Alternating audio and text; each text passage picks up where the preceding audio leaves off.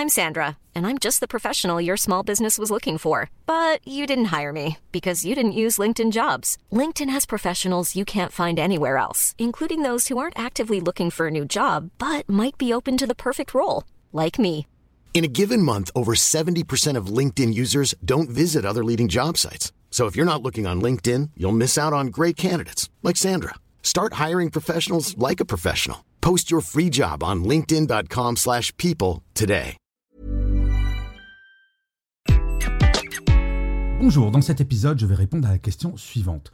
Le concept de bonheur au travail est-il illusoire? Je suis Gaël Châtelain-Berry, bienvenue sur mon podcast Happy Work, le podcast francophone audio le plus écouté sur le bien-être au travail. N'hésitez surtout pas à vous abonner sur votre plateforme préférée, à mettre des commentaires, surtout sur Apple Podcast. C'est très important pour que Happy Work dure encore très longtemps et en plus, de vous à moi, cela me fait très plaisir.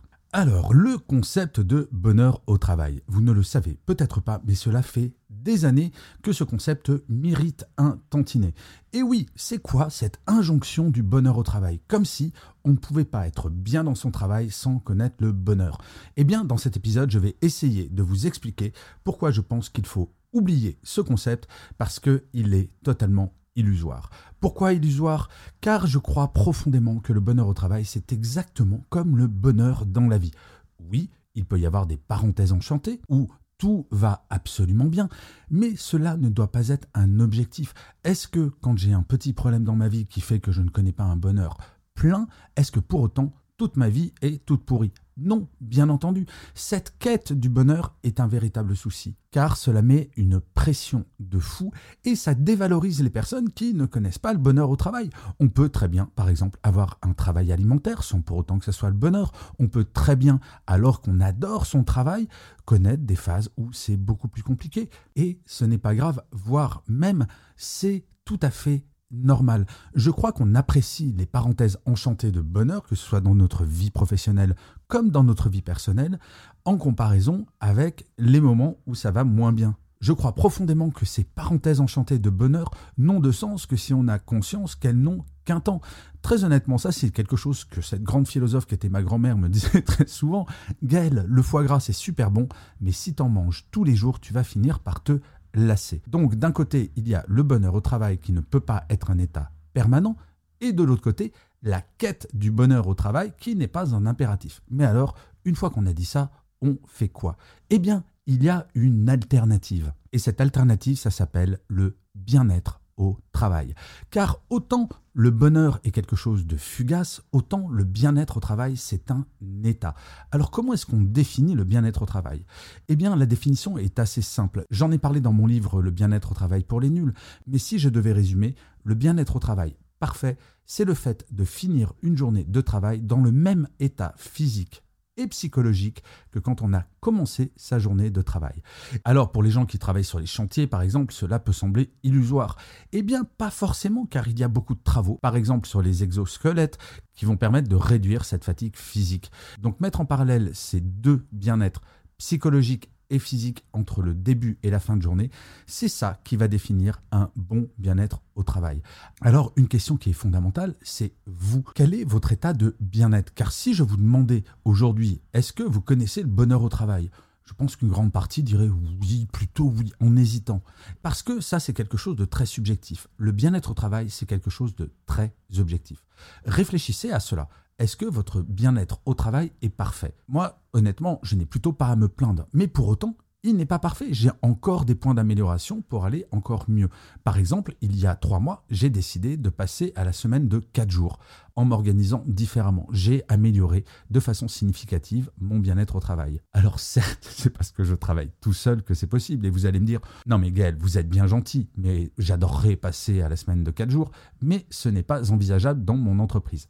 Ok, mais faites la liste des irritants qu'il y a dans votre travail, des choses qui vont faire que justement, vous ne finissez pas vos journées dans le même état à peu près psychologique et physique que quand vous avez commencé la journée. La liste n'est pas forcément très longue, mais il faut se poser cette question. Nous avons trop tendance, et je le rappelais encore une fois pendant une conférence que je donnais hier, à considérer certaines situations comme étant définitive, comme quoi on ne peut pas changer. Nous avons des habitudes que l'on considère comme normales alors qu'elles nous font du mal. Je vous donne un seul exemple. Est-ce que par exemple le matin vous snoozez? Est-ce que par exemple le matin quand vous vous réveillez en semaine, vous êtes fatigué? Eh bien, 80% des gens vont répondre Ah oui, plutôt, et vivement le week-end que je me repose. Eh bien, cet état de fatigue n'est pas la normalité, ne doit pas être la fatalité. Et il faut impérativement que vous changiez cela. Pareil, si votre chaise vous fait mal au dos, ou si vous n'avez pas assez de lumière dans votre bureau, ou si votre ordinateur est trop lent, enfin bref, tous ces irritants dont je parlais dans un autre épisode de Happy Work, il est très important de les noter. Donc à la fin de cet épisode, prenez une feuille et un papier et notez toutes les choses qui vont faire que si vous les changez, vous finirez vos journées de travail dans le même état physique et psychologique que quand vous les avez commencées.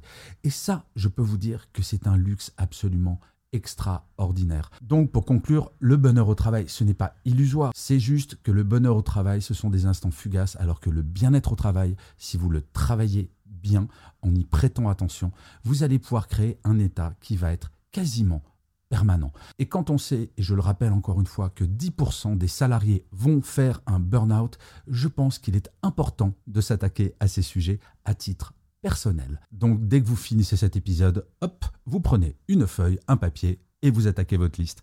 Je vous remercie mille fois d'avoir écouté cet épisode de Happy Work ou de l'avoir regardé si vous êtes sur YouTube. Je vous dis rendez-vous à demain et d'ici là, plus que jamais, prenez soin de vous. Salut les amis.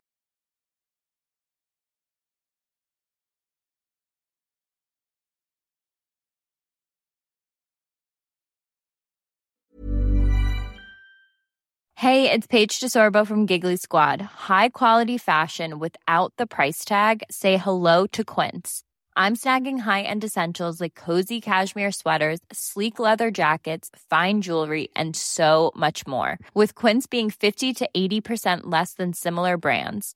And they partner with factories that prioritize safe, ethical, and responsible manufacturing. I love that. Luxury quality within reach. Go to quince.com slash style to get free shipping and 365 day returns on your next order. Quince.com slash style.